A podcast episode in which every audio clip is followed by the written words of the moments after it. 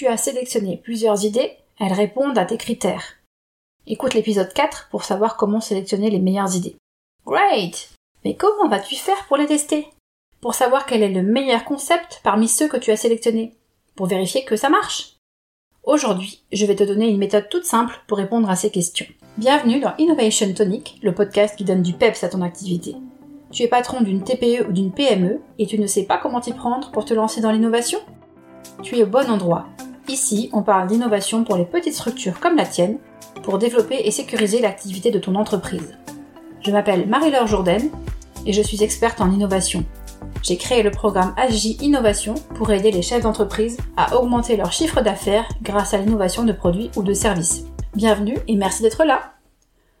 Comment tester une idée, un concept? Aujourd'hui, je te donne une méthode simple en quatre étapes. C'est la test card ou carte de test. Première étape. Tu définis des hypothèses concernant ton idée sur trois plans. La désirabilité, la faisabilité et la viabilité. Mais qu'est-ce que c'est que ces gros mots? Je t'explique. La désirabilité, c'est le fait que le produit ou le service que tu veux développer plaise à ta cible. Tu formules ton hypothèse en commençant par nous croyons que ou je crois que si tu es tout seul. Par exemple, nous croyons que notre offre répond à une vraie douleur chez notre cible. Sois plus précis en indiquant à quel besoin ou à quelle douleur tu penses que ton offre répond. La faisabilité, c'est en toute logique, est-ce que le projet est faisable? Les hypothèses seront plus précises que cela. Par exemple, je crois que mon équipe sera capable de réaliser toutes les activités requises pour fabriquer un produit au niveau de qualité dont nous avons besoin pour notre business model. Ou bien, nous croyons que nous pourrons développer les partenariats nécessaires pour réaliser ce projet.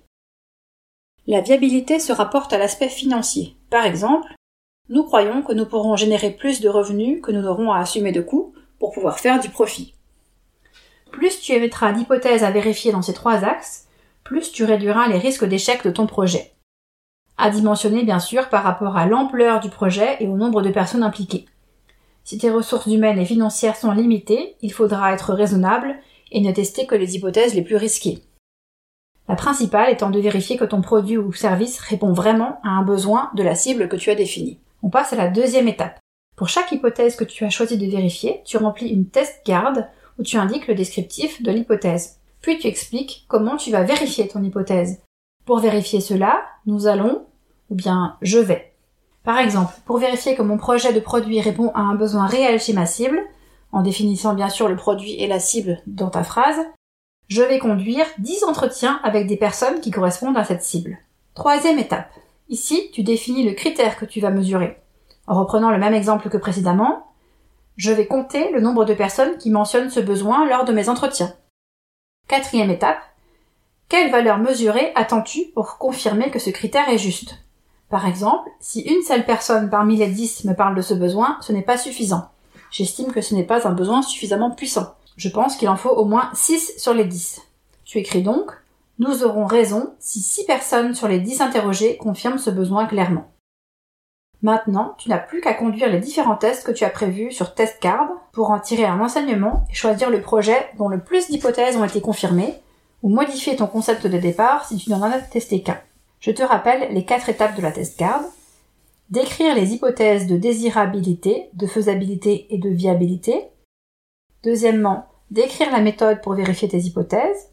Troisièmement, définir le critère que tu vas mesurer. Quatrièmement, choisir la valeur que doit remplir ce critère pour que tu considères que cela confirme ou infirme l'hypothèse. Après, tu testes et tu apprends. J'espère que cet épisode te sera utile pour tester tes idées. Si tu veux en savoir plus sur mon programme d'accompagnement des entreprises, tu peux visiter le site internet agi-intelligence.com. Je te mets le lien dans la description de l'épisode. Si l'épisode t'a plu, n'oublie pas de poster un commentaire et de mettre 5 étoiles. À la semaine prochaine!